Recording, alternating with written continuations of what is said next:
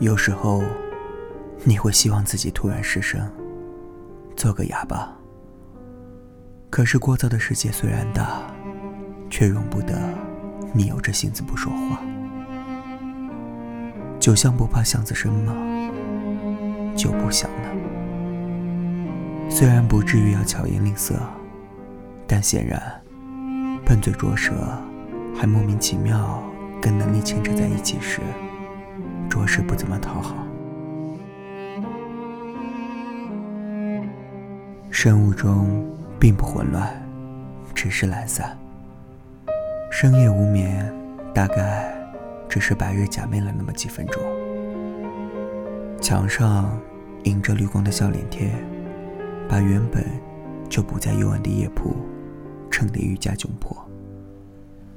先前的克制开始长吁短叹，懦弱与颓唐一见缝插针。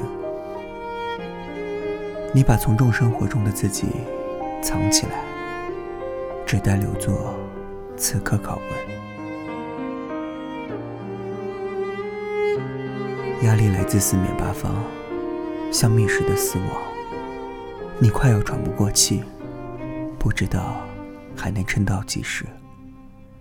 但因为那些是爱里自发增实的善意，所以你不能讲。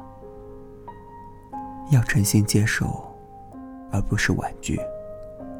也或者，有时候，你只是害怕让担心的人失望，比让自己失望更怕。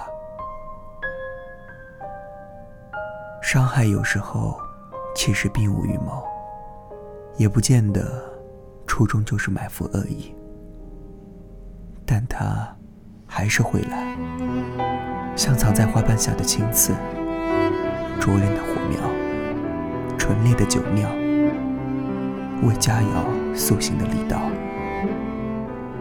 因为没有预谋，所以不能准备，才防不胜防。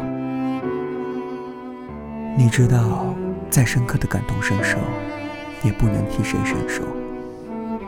每个人都一样，假以时日，除了置身之欲，并不能来助于他人。但是，你已明白，贴心的陪伴会是一盏灯，不至于灰心之后，只剩下绝望。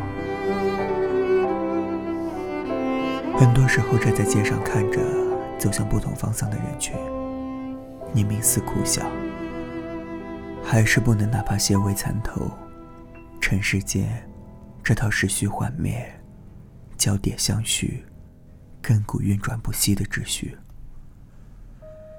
你有很多为什么要问，问出来，却只是些旁人看来毫无意义的傻问题。或许有人会说。就该这样啊，这样世界才会变得五光十色。后来，你渐渐懂得，却仍不是那么透彻的明白，生活不是去问为什么，更多时候也没有什么为什么。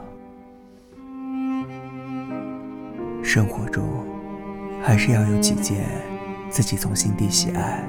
并觉得快乐的事，肯洗手做羹汤，也并不一定是为了心爱的人。有时候，我们更需要先好好对待自己。